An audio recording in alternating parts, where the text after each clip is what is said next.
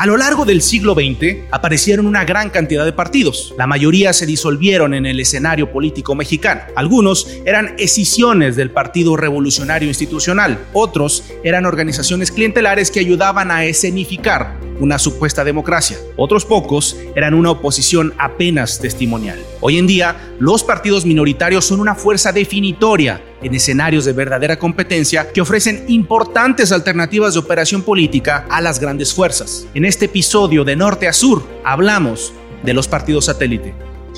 Hola, hola, bienvenidos a una emisión más y en la voz introductoria escuchamos a mi colega galardonado por la Academia de Washington en los premios más importantes a nivel internacional en la custodia política. Víctor Mancera, director general de Mancera Estrategia y Comunicación Política. Un gusto, amigo, estar compartiendo micrófonos contigo de nuevo. Mario, como siempre, como en cada edición, también un placer estar acá compartiendo contigo algunas impresiones acerca de la política nacional como excusa para platicar de comunicación política, para hablar de la consultoría política y qué mejor que hacerlo con alguien que también le sabe mucho a esta especialidad, que como tú, pues ya también tienes tu reconocimiento ahí por la academia, que es el espacio donde incluso nos conocimos hace ya casi un año. Y bueno, pues yo nada más para cerrar también ahí rápidamente la biografía de Mario, él es director general y cofundador de Grupo Estratega, consultoría en comunicación estratégica con más de 40 campañas y proyectos distintos en materia de consultoría política. Mario, pues el día de hoy, como ya lo, lo comentábamos en esta introducción, pues vamos a hablar quizás de los únicos institutos políticos que nos faltan. Si ustedes eh, van ahí a la, a la, lista de este podcast, de estos episodios que hemos estado haciendo, pues hemos hablado del PRI, hemos hablado del PAN, hemos hablado de la Alianza, hemos hablado de Movimiento Ciudadano, hemos hablado de Morena y hoy toca hablar de estos otros partidos que mucha gente da por hecho que vamos, hasta con cierto menosprecio a veces, ¿no? Ocurre, pero lo cierto es que en la política moderna, en la política que hoy nos toca vivir, suelen ser los partidos que definen los triunfos y el destino de muchos estados, Mario. Yo creo que es un tema que hay que abordar y que hay que entender porque sin duda yo creo que muchos se van a llevar sorpresas en los procesos de 2023 y 2024 cuando estos partidos participen y de alguna manera pues tengan una, una influencia importante porque muchas veces batean muy duro a pesar de ser actores pequeños. Claro, se le considera actores pequeños porque tienen, digamos que poca representación o representan pocas cantidades de votos que por sí solos no puedan aspirar a ganar una elección. Pero entre ellos, un, los llamados partidos satélite o esos partidos pequeños que hacen alianzas con los partidos grandes, tienen un alto valor estratégico, al grado que victorias muy importantes se han logrado gracias a estas alianzas. Eh, hay que dejar algo claro, eh, que es, por ejemplo, en uno de los primeros episodios que platicamos acerca de la alianza Va por México, una muy particular, que platicamos de esta unión entre PRI y el PAN, que eran dos partidos grandes, es algo poco común en las estrategias, de las estrategias en el tablero político mexicano. Pero las alianzas con partidos pequeños llamados en los términos de comunicación y estrategia política partidos satélite, es mucho más común. ¿Ok? Entonces, si hay que diferenciar entre lo que escuchamos un tipo de alianza como la de Va por México, les invitamos a, escuchar ese capítulo, ese episodio, a lo que vamos a hablar ahorita con las características de un partido satélite, que por sí mismos son partidos más pequeños. Los más comunes, eh, por decir nombres, creo que el partido icónico satélite por más sería el, el, verde ecologista, por ejemplo, en México, el cual ha demostrado tener una gran capacidad de alianza con grandes actores que llegan al poder. Ejemplo, eh, si recordamos, tuvo alianza con el PAN cuando gobernó, tuvo alianza con el PRI cuando gobernó. Hoy día, después de que gana Morena en el 18, el, el, verde, por ejemplo, tuvo alianza en el 2018, si no me equivoco, con, con el PAN. Muy bien, continúa con el PAN. Y cuando llega Morena, se, se suma para esta elección 2021. ¿Voy bien en la historia? Sí, yo creo que, antes de que se nos echen los compañeros los compañeros politólogos encima acerca del concepto de, partido satélite, hay que recordar, digamos, que se acuña, digamos, el, término partido satélite, pues en el siglo pasado, que pareciera que es hace mucho tiempo, pero estamos hablando de hace algunas décadas donde, y digo que hay que comentarlo porque sí ha evolucionado. El partido satélite en el pasado, pues era un partido que, pues jugaba, digamos, alrededor, ¿no? Orbitaba alrededor del partido hegemónico, por eso era, era un satélite y tenían pues ciertas funciones, concretamente la de, primero que nada, ayudar a abonar a poner un elemento de democracia al sistema, ¿no? Es decir, era parte de esta escenificación de, de democracia porque aparecían en las, en las boletas estos partidos pequeños, ¿no? También eran partidos que se habían en buena parte escindido del Partido Revolucionario Institucional, eran partidos que se habían retirado o grupos que se habían retirado o que habían pensado en determinado momento sus liderazgos que convenía más a ellos tener una pequeña organización que ser un actor más dentro del prismo, ¿no? Hubieron muchísimos partidos a lo largo del siglo XX, incluso en el siglo XXI ya vimos varios que han ido desapareciendo, pero el siglo XX tuvimos muchísimos partidos satélites y otros tantos que pues, no denominaríamos satélites, pero eran muy pequeños, que eran básicamente toda la oposición. Ahora, ¿qué significa, y porque quizás valdría la pena entrar en ese debate, qué significa un partido satélite al día de hoy? A mí me parece que un partido satélite al día de hoy, pues estamos hablando de un partido minoritario, como bien decías tú, pues porque tiene a nivel electoral una pequeña participación, ¿no? Y también porque, eh, digamos, estas alianzas ya no son tan de facto como antes, sino se han institucionalizado. O sea, un partido va con un convenio de coalición junto con una gran fuerza, o por lo menos esa ha sido la tendencia a lo largo de los últimos años. Y ahorita platicaremos sobre si ciertos partidos califican dentro de esta categoría, por ejemplo, pondría yo sobre la mesa Movimiento Ciudadano, ¿ese es un partido satélite o no lo es? Yo creo que hay algo de debate. Hoy, hoy por hoy, o, podríamos decir que dejó de serlo tal vez, porque sin duda es un partido que ha encontrado la, la idea de que, a ver, estar orbitando alrededor de un partido desgastado no tiene sentido y creo que lo han entendido bien. El PRD, por otro lado, que era un partido que llegó a ser la principal fuerza de oposición, Hoy es un partido muy menor que verdaderamente es un partido satélite de lo que ahora es el PRI, el PAN y la Alianza por México, ¿no? Eso, eso de entrada y sin lugar a dudas son partidos que conforme va avanzando nuestra democracia y se va volviendo cada vez más competitiva, yo creo que eso es bueno que tengamos elecciones donde eh, pues sabemos que la gente puede irse por un lado o por otro y ahí es justamente donde estos partidos minoritarios se vuelven verdaderamente importantes porque tuvimos una elección en el 2006 donde el resultado se da por punto 57%. Un presidente de la República electo por ese margen. Entonces ahí te habla de que sí hay muchas situaciones, muchos espacios donde un partido minoritario te puede cambiar por completo el destino de un país. Sí, claro. Y también hay que entender, por ejemplo, el partido, un partido satélite, entendamos por dónde nace o, qué objetivos aspira. ¿Ok? Si tú formas parte de un, de, de un partido llamado satélite, si ven que usamos el término satélite o minoritario o algo similar, no, no es con una intención despectiva, para nada, al contrario, e, es, por categorizarlo, ¿no? Y, y, por un tema absolutamente matemático. O sea, ¿cuántos votos representas? O sea, no puedes comparar a un partido como Nueva Alianza con, ni con el PRI en su mayor crisis, e, ejemplo, ¿no? Por ejemplo, entre estructura o con Acción Nacional, ¿no? Hoy por hoy, mucho menos con Morena en los últimos años. Pero, por ejemplo, hay partidos, eh, estos partidos satélite o partidos minoritarios o, de, poca cantidad de votos, eh, que si bien tienen poco peso electoral, pero sí puede ser definitorio, como bien comentabas, Víctor, pero también pueden tener un alto valor estratégico.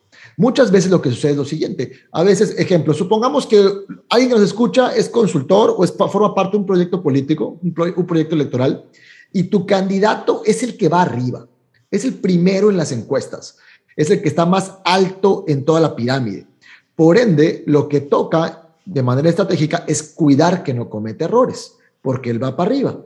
Recuerden que en capítulos anteriores platicamos de que entrar a una campaña de golpeteo, de contraste o llamada campaña negra por otros, eh, tiene costos para, para quien emite el golpe. Entonces, una manera de cuidar es que si tienes en tu estrategia uno o dos partidos satélites orbitando en tu proyecto, eh, puede ser que es un término que se utiliza, que tu golpeador o tu gatillero el que salga a golpear a los de abajo, no sea tu candidato principal, sea el candidato de un, partido secundario que forma parte del proyecto. Claro, si llegarán a acuerdos, se le, darán, se brindarán espacios, se recomienda que la justa medida, y, entonces ya tienes una estrategia no solo con tu candidato principal, sino tienes un brazo paralelo que pueda hacer y atacar lo que tu candidato no quieres, no quiere, donde no quieres arriesgarlo. Entonces, ese es un valor, por ejemplo, estratégico para ello. Ahora, en las matemáticas, en lo que vamos entrando en ello, eh, bueno, si quieres, continuamos con esto. Yo tengo dos casos del sur donde se puede vislumbrar la numeralia, pero si quieres, entramos primero en lo estratégico y en números. Sí, sin lugar a dudas. Yo creo que, fíjate, ahorita que hablas de elecciones, yo creo que es precisamente en ciertos espacios eh, particularmente desde la reforma del 77, donde aparecen los partidos, perdón, los diputados de representación proporcional. Ya, habían, ya habían, eh, ya teníamos el antecedente en el 62 de, de esta reforma para introducir los diputados de partido y luego en el 77 aparecen los plurinominales. Y ahí es donde estos partidos empiezan a tener cierta relevancia. ¿Por qué? En muchas situaciones donde no hay la mayoría suficiente, el partido en el gobierno o la fuerza política más importante tiene que negociar con estos partidos. Entonces de pronto resulta que los votos de un partido minoritario son mucho más importantes que los de los aliados naturales o la, gente que, digamos, milita en el partido. Y ahí es donde empiezan a cambiar las cosas, porque, digamos que si hubiera, para cerrar el tema de las diferencias con este pasado inmediato y el que estamos hoy, hoy en día, es que sí tenemos verdaderamente unos partidos con una presencia, primero que nada, muy fuerte en ciertas regiones, porque estarás de acuerdo que estos partidos que nos parecen pequeños a nivel nacional, en ciertas regiones del país tienen un peso grande. Tú mencionas, por ejemplo, al Partido Verde. El Partido Verde en Chiapas era todo, era, era su estado, ¿no? Eh, podemos discutir el tema de, cómo se fue trasvasando el prismo al verde y demás, pero lo cierto es que en esa región en particular tenían un peso enorme.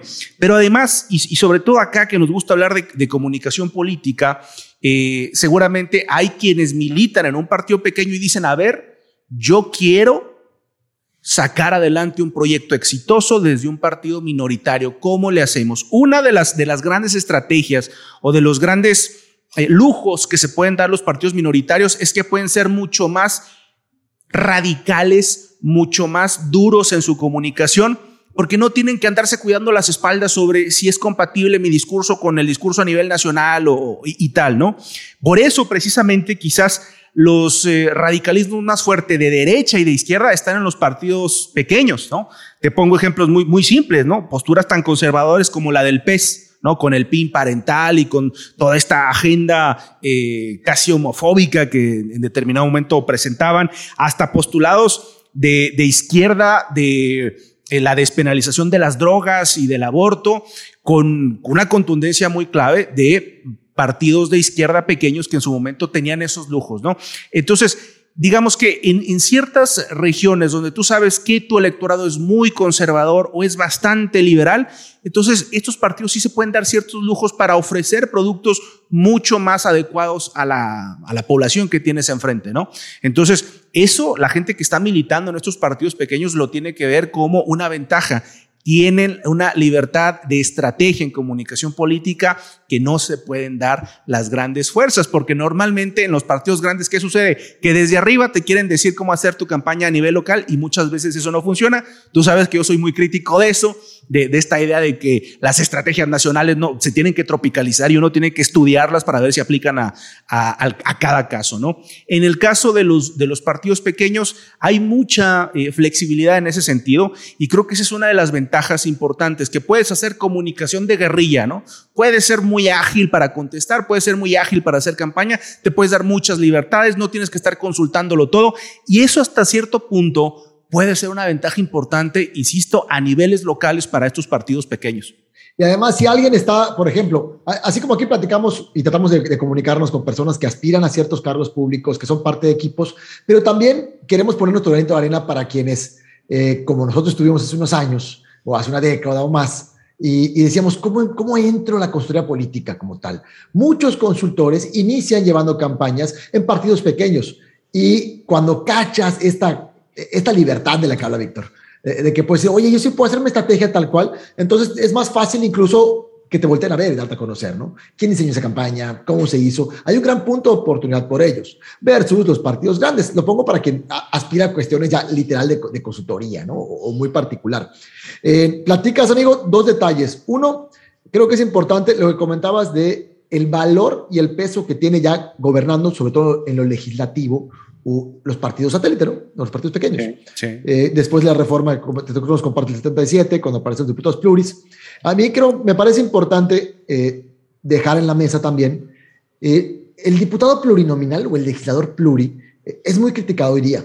Yo en lo personal no estoy tan en contra de los pluris. Yo, Mario, y ni siquiera como consultor, yo, Mario, ciudadano, ¿ok?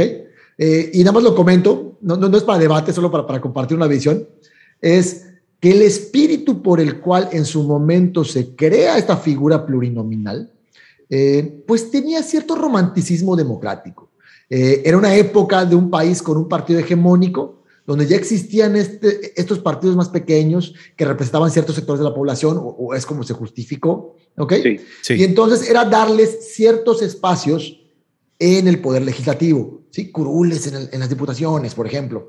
Y entonces haya voz, no necesariamente iba a decidir, pero bueno, ya hubiera voz para que por lo menos se les escuche. Bueno, seguimos avanzando como sociedad, como democracia, pasan fenómenos sociales y hoy ya llegamos al punto en el cual muchos, de, muchos dicen, o decimos incluso, que hoy es que esos pluris nada más nos cuestan, nadie votó por ellos. Y bueno, ya fue un fenómeno social diferente. Les dimos un uso diferente como sociedad, tal vez, pero bueno, en espíritu, en papelito, creo que vale la pena tener en cuenta eso, ¿no? Y en lo que, en otro punto que comentabas, que era esa característica que tiene eh, el partido satélite de ser más versátil eh, en las estrategias de comunicación. Comentabas, por ejemplo, tú como ejemplo el PES. Y otro ejemplo que yo sumaría, que también es uno de los, tal vez es el partido pequeño más antiguo de la historia hoy por hoy, o sea, con vigencia. Hoy por hoy tal vez también sea, no, no tengo claro, pero yo imagino que sí, tal vez el partido de izquierda de este país con mayor tiempo en vigencia, que es el Partido del Trabajo.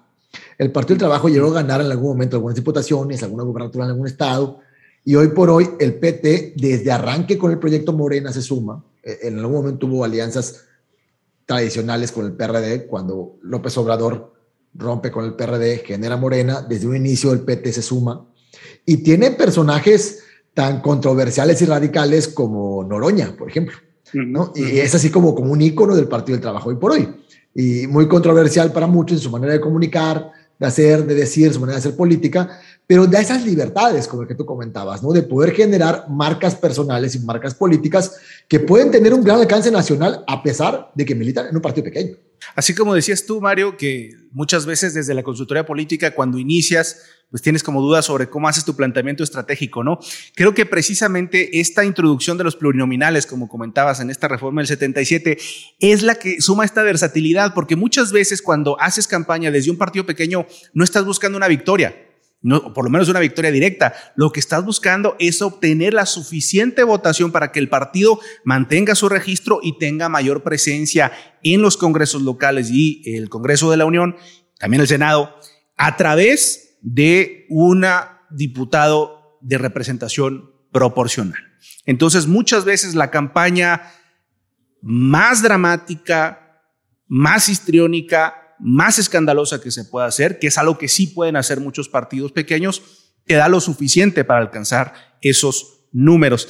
Y finalmente, yo, yo celebro que estamos hablando de esto porque creo que al, final vamos a tener nuestro primer debate porque yo sí creo que los plurinominales, como bien dices, corresponden a otra época. Es decir, el, el, el Priato abre, digamos, la posibilidad de, de, los partidos plurinominales para ir sumando un poquito esta escenografía de la democracia. A ver, sí hay democracia, miren, hay diputados de, de, de minorías y aquí están presentes, pero creo que han pasado ya casi 60 años del, del asunto y seguimos teniendo el mismo esquema, es decir, ha evolucionado poco, digamos, eh, esto. Y el problema no es en sí mismo la figura plurinominal, porque yo sí creo que de pronto vale la pena tener estos, estos líderes, digamos, que tienen una carrera política de mucho tiempo. Yo creo en los políticos de carrera y muchas veces eh, los espacios plurinominales te dan esa, esa oportunidad. Pero lo cierto es que en la mayoría de los casos los plurinominales terminan por ser un instrumento de premio y castigo de las cúpulas de los partidos, ¿no? Es decir, es, es, es el dirigente el que decide quién aparece en la lista y tú no me caíste bien, no me, no me, no me seguiste la línea que te marqué en, el, en, la pasada legislatura, entonces pues ahí te ves, ¿no? Entonces yo creo que sí es importante que para que funcione nuestro sistema con plurinominales tendríamos que tener reglas claras para la democracia interna de los partidos. De otra manera vamos a seguir un poco en esa inercia. Ahora, curiosamente, eh, yo creo que esa postura que, acabo de, expresar es la que tiene mucha gente. Como bien decías tú, los plurinominales nos cuestan, no los votamos, ¿qué están haciendo ahí? No representan a nadie. Bueno, mucha gente piensa así, Pero a pesar de eso, el presidente de la República acaba de proponer una reforma electoral donde fundamentalmente todos los diputados se vuelven plurinominales, todos los diputados se vuelven candidatos que parten de listas. Entonces ya, no, ya ni siquiera tendrías estos eh, electos directamente, sino unas enormes listas de, los partidos y en función de, la, de las votaciones se van dando. Obviamente esto conviene a Morena, que tiene una marca muy potente, muy fuerte y seguramente pues será muy complicado que salga adelante porque los partidos de oposición pues no van a encontrar mayor ventaja en apoyar este tipo de, de escenarios, ¿no?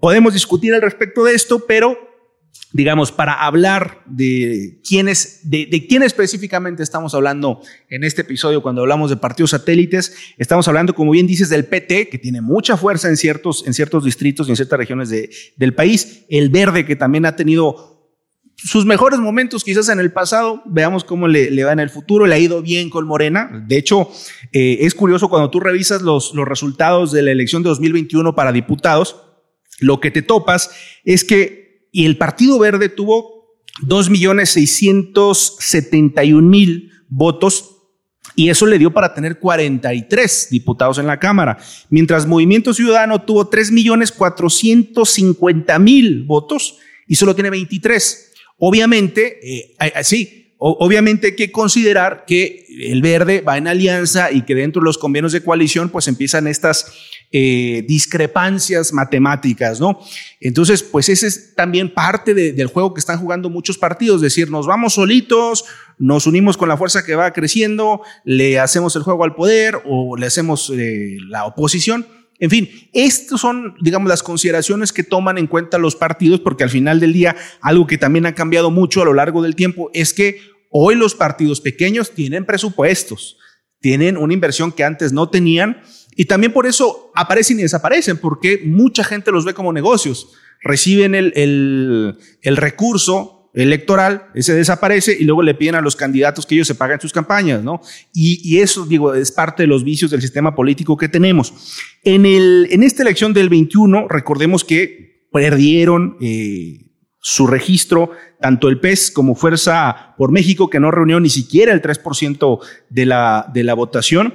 Y hay que hacer una anotación importante, que es la del PRD, que llega a esta crisis de solo ganar 15 escaños en el Congreso, habiendo sido, insisto, la segunda fuerza más importante, por lo menos cuando López Obrador lo dirigía. Ese es el escenario inmediato que nos estamos topando, pero yo creo que es importante también analizar, Mario, qué es lo que significarían estos partidos en lo que viene para el 2023 y lo que va a ocurrir en 2024. Porque si bien hemos platicado que es, es complicado el escenario nacional a nivel de la elección de presidente de la República, a nivel de gobernaturas y a nivel de alcaldías, el escenario es otro. Y si estos partidos pequeños lo ven con, con inteligencia y con estrategia, pueden verdaderamente crecer, incluso en un escenario donde esta fuerza tremenda que es el movimiento de regeneración nacional pareciera acapararlo todo, pero aún así en los espacios locales se abren oportunidades cuando tienes un buen candidato, que es y, que ha sido una de las estrategias principales de estos partidos pequeños, ¿no? Ubicar y fichar estos personajes que te pueden impulsar un partido que no está tan desgastado como los partidos grandes.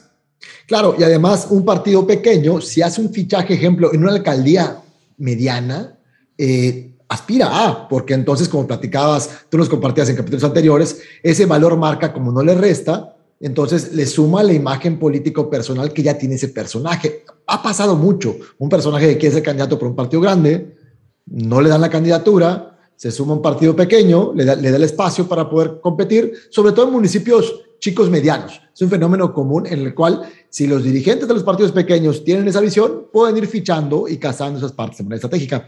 Oye, colega, pensando, por ejemplo, comentabas que a lo mejor iba a ser el primer debate, yo creo que vale la pena que a lo mejor podemos pensar otro capítulo, que hablemos de la reforma, la analizamos y la debatimos, o del tema legislativo, para no desviarnos. Oye, pero mira, ya comentaste ahorita que hubo una no representación numérica. A lo mejor esa es la propuesta de Andrés Manuel el presidente de la República con su reforma, al ser puras listas, ya no va a haber no representación numérica. A lo mejor se hubiera tenido más con la reforma del presidente. Sí, hay que pensarlo, hay que pensarlo. Es posible. Hay que pensarlo. Hay que decir una cosa, Mario. No existen los sistemas perfectos, ¿verdad? O sea. Pero eso lo vamos a otro capítulo. Interesante. Sí, porque concuerdo contigo en lo que dices. Sí, claro, los pluris, etcétera. Eh, no me suena muy, muy bonita esta, esta, reforma tal cual de pura lista. No. Pero luego con, con este dato que dijiste, dije, bueno, eh, vale la pena que, nos, que, que, lo pensemos bien, ¿no? Ya luego lo, analizamos. Regresamos con los partidos pequeños. Algo importante para que quede claro, para quien no está muy familiarizado, y tú lo comentaste. El objetivo de un partido satélite o un partido pequeño, mantener el registro es el objetivo número uno. Yo te comparto a, a, a ti y a la audiencia un, una, una, escena que tuve, ¿no? Una experiencia que tuve. Eh, estaba estudiando en, eh, en España, un tema de marketing político, en la Pontificia Salamanca, y era un encuentro internacional. Y entre ello, normalmente la consultoría política, cuando alguien se entrena para ello en cierto tipo de academias o escuelas, eh, está muy basada en, en, una ideología de Estados Unidos, ¿ok? O, o, su libro, su teoría es muy basada en la experiencia en Estados Unidos, donde sí es, sí son contiendas normalmente bipartidistas. Entonces, un tema de debate que metí en algún momento fue que decía, es que el objetivo es ganar, siempre te dice eso, ¿no? El objetivo es ganar, el objetivo es ganar. Y hubo un momento en el debate que participé, les digo, bueno, eso a lo mejor será en Estados Unidos. En mi país hay 11 partidos, 12 partidos. Y, claro que puedo hacer una campaña y el objetivo no necesariamente es ganar. A lo mejor estoy empezando hago una estrategia para un, un, partido más pequeño y el objetivo es mantener el registro y superar el histórico. No tener el 3%, aspirar al 5%, darle más escaños al poder. Y no es que esté bien o mal, es que hay que ubicar cuál es el mapa y las reglas del juego electoral en donde se encuentren. Ahorita hablamos, o sea, estamos diseñados e, e, este programa para temas mexicanos, pero si alguien nos escucha en otro país, hay que ubicar cuál es la regla, cuáles son las condiciones y cómo es el tablero y se puede aspirar a ciertos objetivos con ello. Entonces, ¿por qué la importancia del 3%? Porque con esto el partido recibe prerrogativas, vulgarmente, coloquialmente hablando, dinero, ¿ok? recibe presupuesto. Y recibe presupuesto, pues puede mantener activos su estructura interna. Dos, con el 3%, ya aspira a meter su primer pluri. Ya aparece la fórmula, ya puede aspirar a meter el primero. Si mete más, va metiendo otros espacios y así como puede ganar regidurías pluris, eh, bueno, que son diferentes en cada municipio, en cada estado las reglas. Lo mismo también, como comentabas, en las legislaturas, que es más común con diputados. Y con ellas podemos ir armando esa estrategia. Y también los partidos en el poder, puede, perdón, al hacer alianzas con partidos grandes, que es muy común, como nos compartías ahorita, ¿Qué sigue para los partidos políticos? ¿Cuáles son en los partidos pequeños? Eh, aprovecho para poner dos ejemplos en el caso sur, que es el área que me toca en este programa, ¿no? Ejemplo, en esto de compartidas, en el caso, te voy a poner dos ejemplos, caso Yucatán y caso Campeche, en la península, ¿ok? Caso Yucatán fue elección en 2018. Eh, gana la alianza del PAN, en 2018 fue PAN-MC, ¿ok? Y gana por un total de 448.865 votos. Números redondos, 448. ¿Ok? Solo PAN obtuvo 431. O sea, la alianza le sumó 17.231. O sea, MC eso, eso le sumó. Un tantito que una elección cerrada puede sumar. Por ejemplo, pero en un caso como por ejemplo la alianza que hubo en 2018 en Yucatán para la gubernatura, que, fui, que fue PRI, Verde y Nueva Alianza, el total fueron 410.033 votos.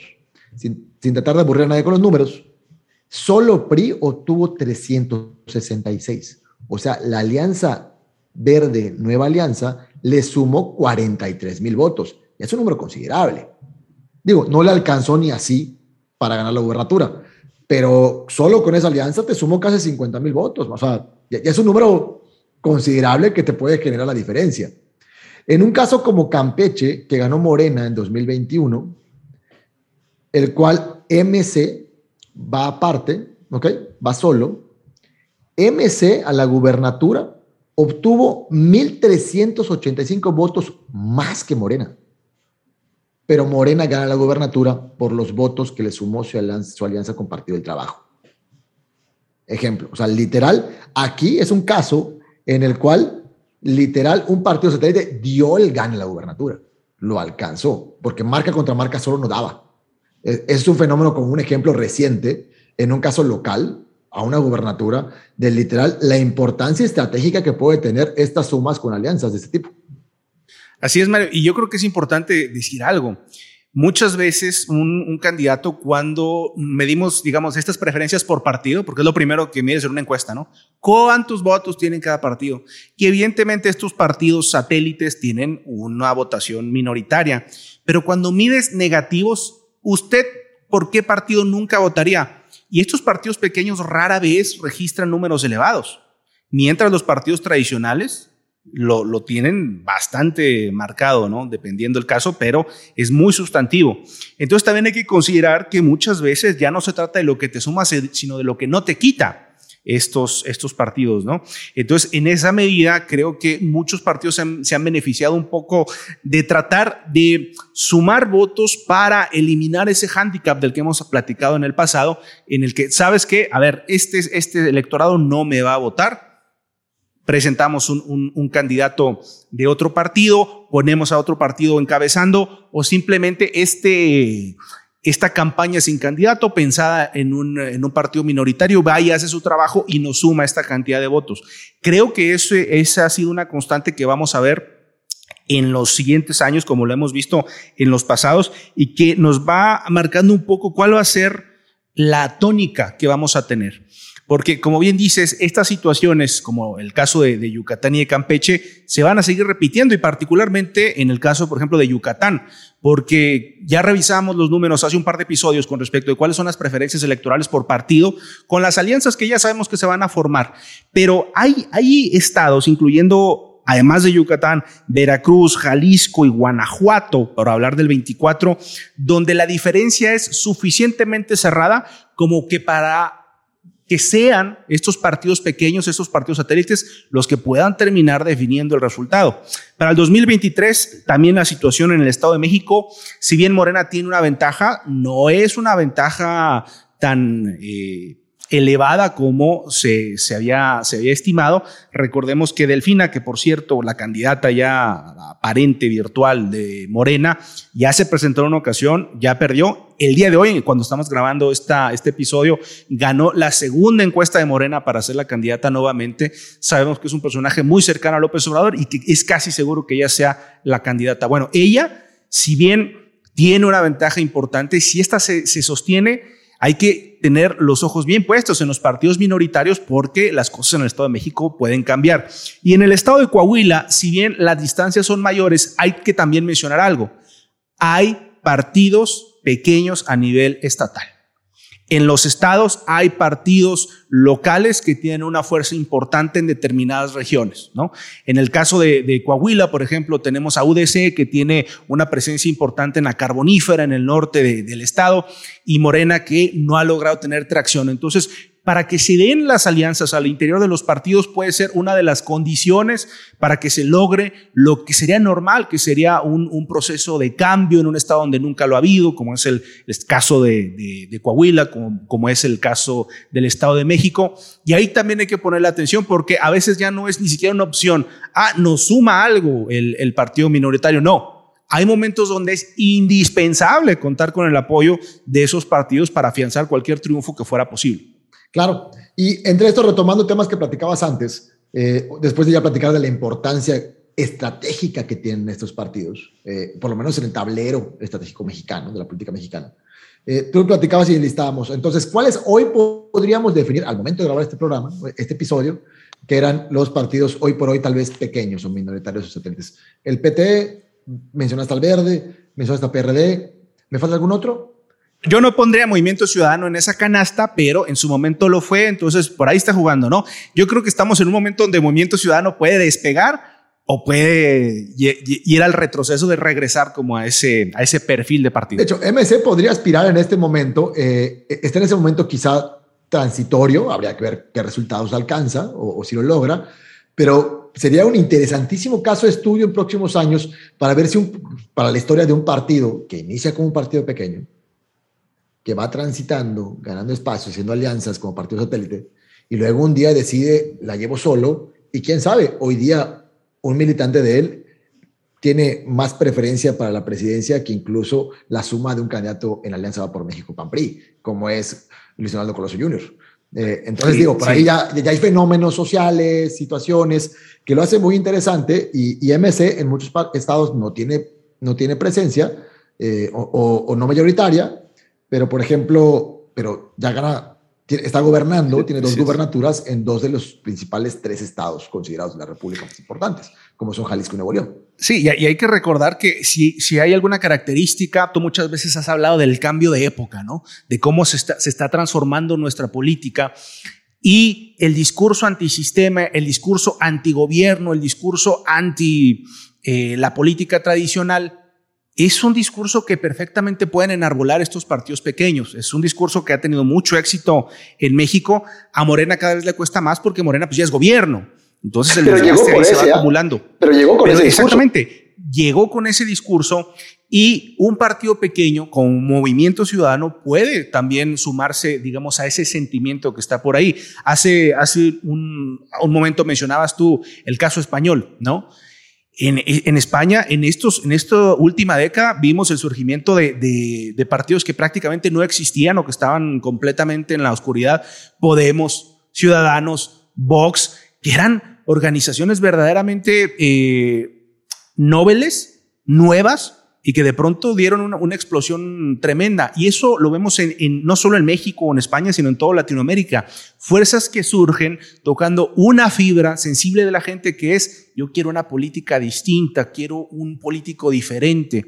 Y ya mencionábamos, digo, no vamos a, reiterarlo demasiado, pero por ejemplo, si estamos hablando de movimientos ciudadanos por Luis Donaldo Colosio, y Luis Donaldo Colosio es un personaje que en su propia historia puede enarbolar un discurso antisistema, y eso es a lo que le temen muchos, y dentro de Movimiento Ciudadano, lo que otros tantos ven como una ventaja importante que les puede ayudar a que en esta coyuntura pasar de ser este partido minoritario a ser un partido verdaderamente relevante en el escenario político, electoral y el legislativo. Entre esto que comentas, por ejemplo, y el poder, por ejemplo, legislativo, que es como eh, eh, que le toca aspirar de manera natural a un partido pequeño satélite, ser este, e, este punto de, de, mano de decisión en el legislativo.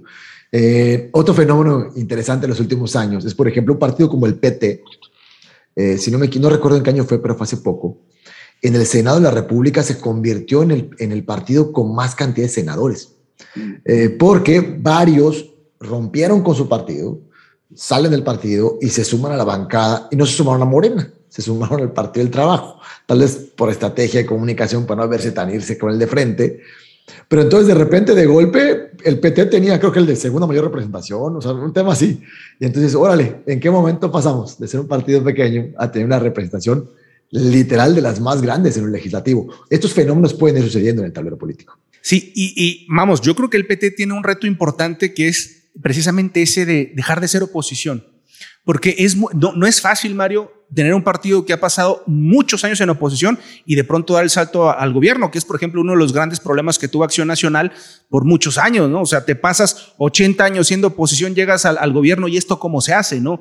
Porque es, es un cambio cultural, es un cambio de pensamiento, es un cambio de paradigma que se tiene que dar para dejar de pensar como oposición y empezar a pensar como un partido con una fuerza institucional propia, ¿no? Entonces, esto es algo que también los partidos tienen que trabajar a, a, a su interior para no quedarse con estas inercias de siempre estar con este discurso golpeador del sistema y del gobierno y tratar de transicionar a una alternativa, a un proyecto de gobierno, un proyecto de nación, en el caso de un partido con registro eh, a nivel federal, que a la gente le pueda atraer y le pueda significar algo, una alternativa nueva, sobre todo frente al rechazo, claro, que va creciendo de los partidos tradicionales. Y esta orfandad que hemos platicado anteriormente, este gran segmento electoral que dice, yo no quiero más Morena y evidentemente no quiero regresar al pasado.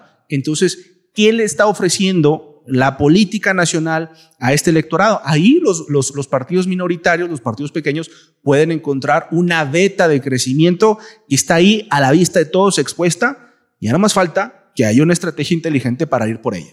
Claro, en esto que, nos compartes, amigo, hay, hay tres temas que para quien quiera profundizar un poquito más, eh, le invitamos a que chequen el podcast, los otros capítulos o episodios anteriores. Por ejemplo, platicaste el caso de Colosio en MC, y, de cómo ha ido transitando. Entonces les invitamos a que escuchen el capítulo MC, eh, La amenaza naranja, por ahí lo van a encontrar. Gracias. Para que estabas platicando también de esta historia del PAN, de cómo de ser oposición pasó a ser gobierno y que a lo mejor eso le costó ciertas cosas entenderlo. Lo invitamos a que escuchen el episodio anterior donde hablamos del PAN y que quizás está pasando por una crisis de identidad. Chequenlo por ahí, por ahí podemos verselo un poquito la historia. Y entonces que nos vas compartiendo, eh, algo que creo que vale la pena es este punto que, que, nos, que nos platicas, que es qué pasa cuando un partido, que, no es el tema de hoy, pero es eh, ¿qué pasa cuando un partido de cero oposición alcanza el poder? Entonces, ahí, eh, entre los tips y comentarios que compartimos con la audiencia, yo les comparto uno, ¿no? Que ponemos como ejemplo. Eh, ser oposición y ser gobierno son dos puntos que tienen que encontrarse y batallar en cualquier campaña electoral, ¿ok? Un partido en el gobierno, o un equipo en el gobierno y un equipo eh, de contrapeso, ¿ok? Entonces, cada una de las áreas es como el fútbol americano esto. Dependiendo del área donde toque jugar, va a haber beneficios, características y también debilidades. ¿ok? Quien está en el poder va a tener más uso de recursos, más manos, más alcance, pero tiene un desgaste social natural. ¿ok? El personaje va a tener desgaste, desgaste, desgaste, por todas las expectativas que no se cumplen. Es natural que no se cumplan al 100. Y el que es oposición, si bien es muy probable que tenga menos recursos, menos alcance, pero tiene mucha más libertad de discurso para luchar y poner discursos en contraparte del gobierno y crítica. Entonces ahí es, ubiquen como qué cancha están para saber por cuál meterle. ¿no? Lo pasamos aquí como, como comentario general.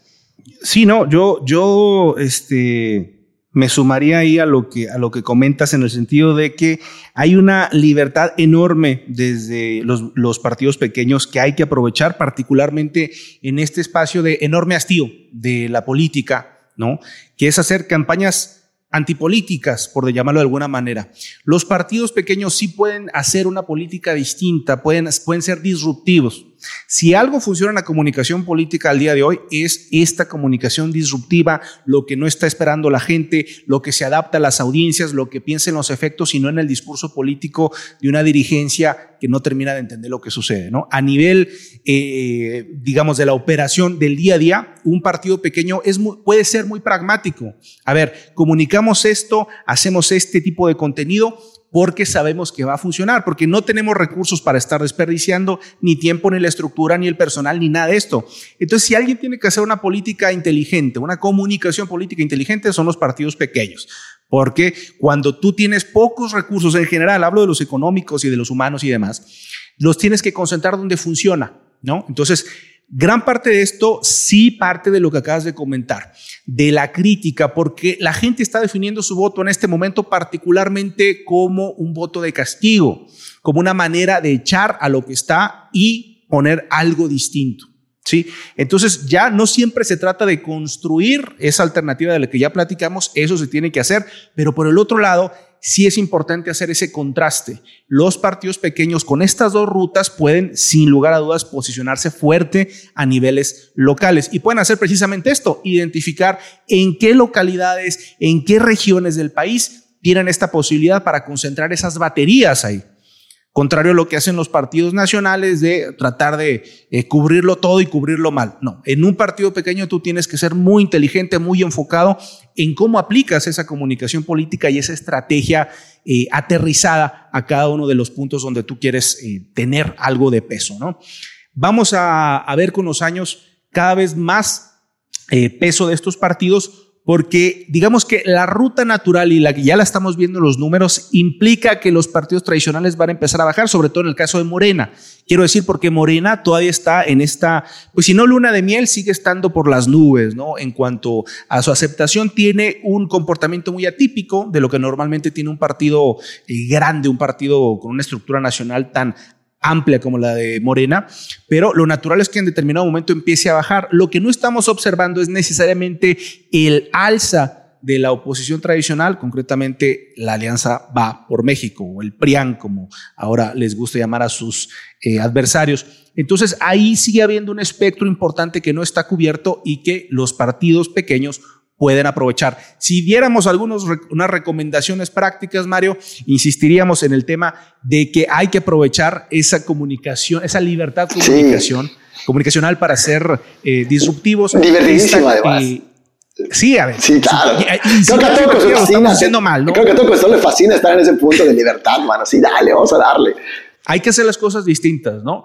Algo que debe hacer un partido pequeño es darle la espalda a los partidos grandes en el sentido al menos de la creatividad en su marketing político, porque de otra manera estamos replicando fórmulas que ya no están funcionando y que la gente está rechazando. Lo primero que queremos es que la gente nos voltee a ver.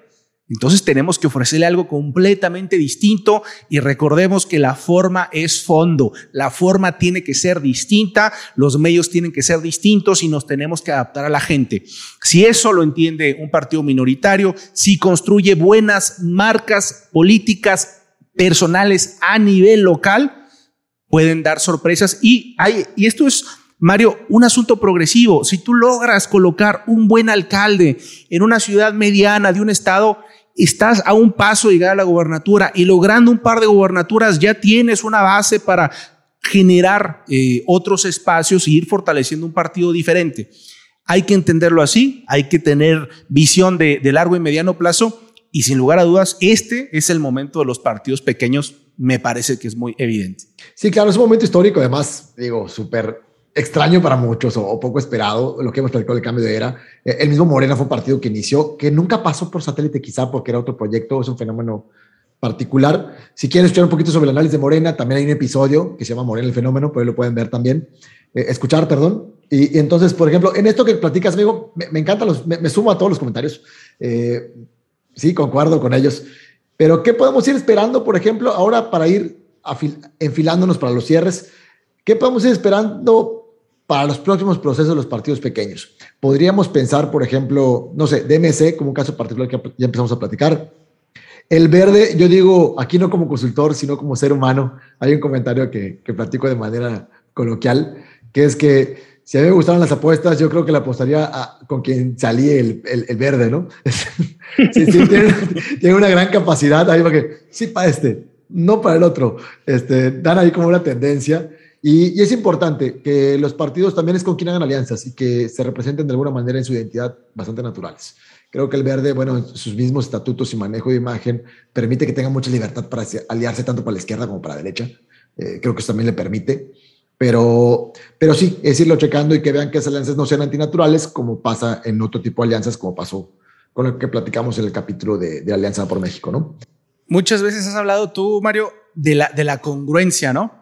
A, nivel de una, de una marca personal, de cómo un acto incongruente te puede destruir tu imagen. Lo mismo ocurre con una marca partido.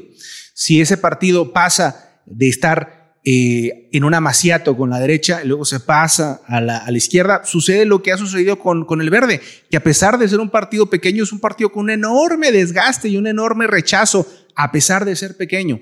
Entonces hay que pensar que hay costos políticos. Hay momentos para asumir esos costos, porque para eso uno construye capital político, ¿no? Para gastarlo en determinado momento. Pero hay que saber que este tipo de decisiones tienen consecuencias y que muy probablemente por solucionar una coyuntura con un pequeño beneficio tienes un, un daño a la marca que dura muchos años y que, como ya hemos comentado, es mucho más difícil de solventar que la construcción paulatina de una identidad propia que vaya enamorando a la gente. Y a lo mejor un partido pequeño que ha sido muy congruente con su identidad de valores ha sido el Partido de Trabajo. Sus alianzas siempre han sido con temas de izquierda. Tuvo alianzas con el PRD, tuvo alianzas con Morena, nunca ha tenido grandes rupturas, ¿no? Este, como por ejemplo el Verde que ha transitado de un lado para otro. Eh, el mismo movimiento ciudadano, tú, tú nos compartías en capítulos anteriores que creo que su estatuto es un poquito así medio socialdemócratas por allá. Sí. Eh, su alianza con el PAN quizá para muchos en su momento no parecería de fondo tan natural, pero en su forma lograron adaptarla. Recuerden que también venía de ser convergencia y había pasado por un cambio de marca nuevo, un rebrand, y eso también le ayudó a ello. Y ahorita pues ya se está aventando solo, ¿no? Sí, en, el caso del verde, nada más para cerrar ese, tema, Mario, porque sí, justamente no, no es nada más el, brinco de, de, un espectro al otro, sino también los personajes, ¿no? Es decir, estos partidos pequeños normalmente se sostienen con personajes fuertes y ahí ha pasado el niño verde, han pasado unos escándalos de corrupción enormes. Entonces, sí es un partido que a pesar de ser pequeño, pues ha padecido, además de estas incongruencias, pues de personajes que los han ido desgastando, ¿no? Entonces, en el caso del PT, como bien decías, pues es un partido que nace de la, de, la confrontación política, ¿no? Es un partido echado para adelante, es un, es un partido casi de manifestantes, por decirlo de alguna manera, y ese ha sido y ese ha sido su, digamos, su cultura política y, la, y, la, han sostenido y por eso están ahí, porque es un partido que ha sido consistente con esa, con esa identidad. Evidentemente tendría que hacerse toda una revisión de su estrategia si lo que se pretende es verdaderamente ser una alternativa de alcance nacional, pero hasta ahora digamos, han, han logrado ser quizás el partido minoritario más estable a lo largo del tiempo. Sí, el satélite importante, ¿no? O sea, estratégico. Ha, sabido moverle, sobre todo eh, en lo personal, tengo la oportunidad de, de, ser asesor en algunos temas en las, en las cámaras de diputados, Senado.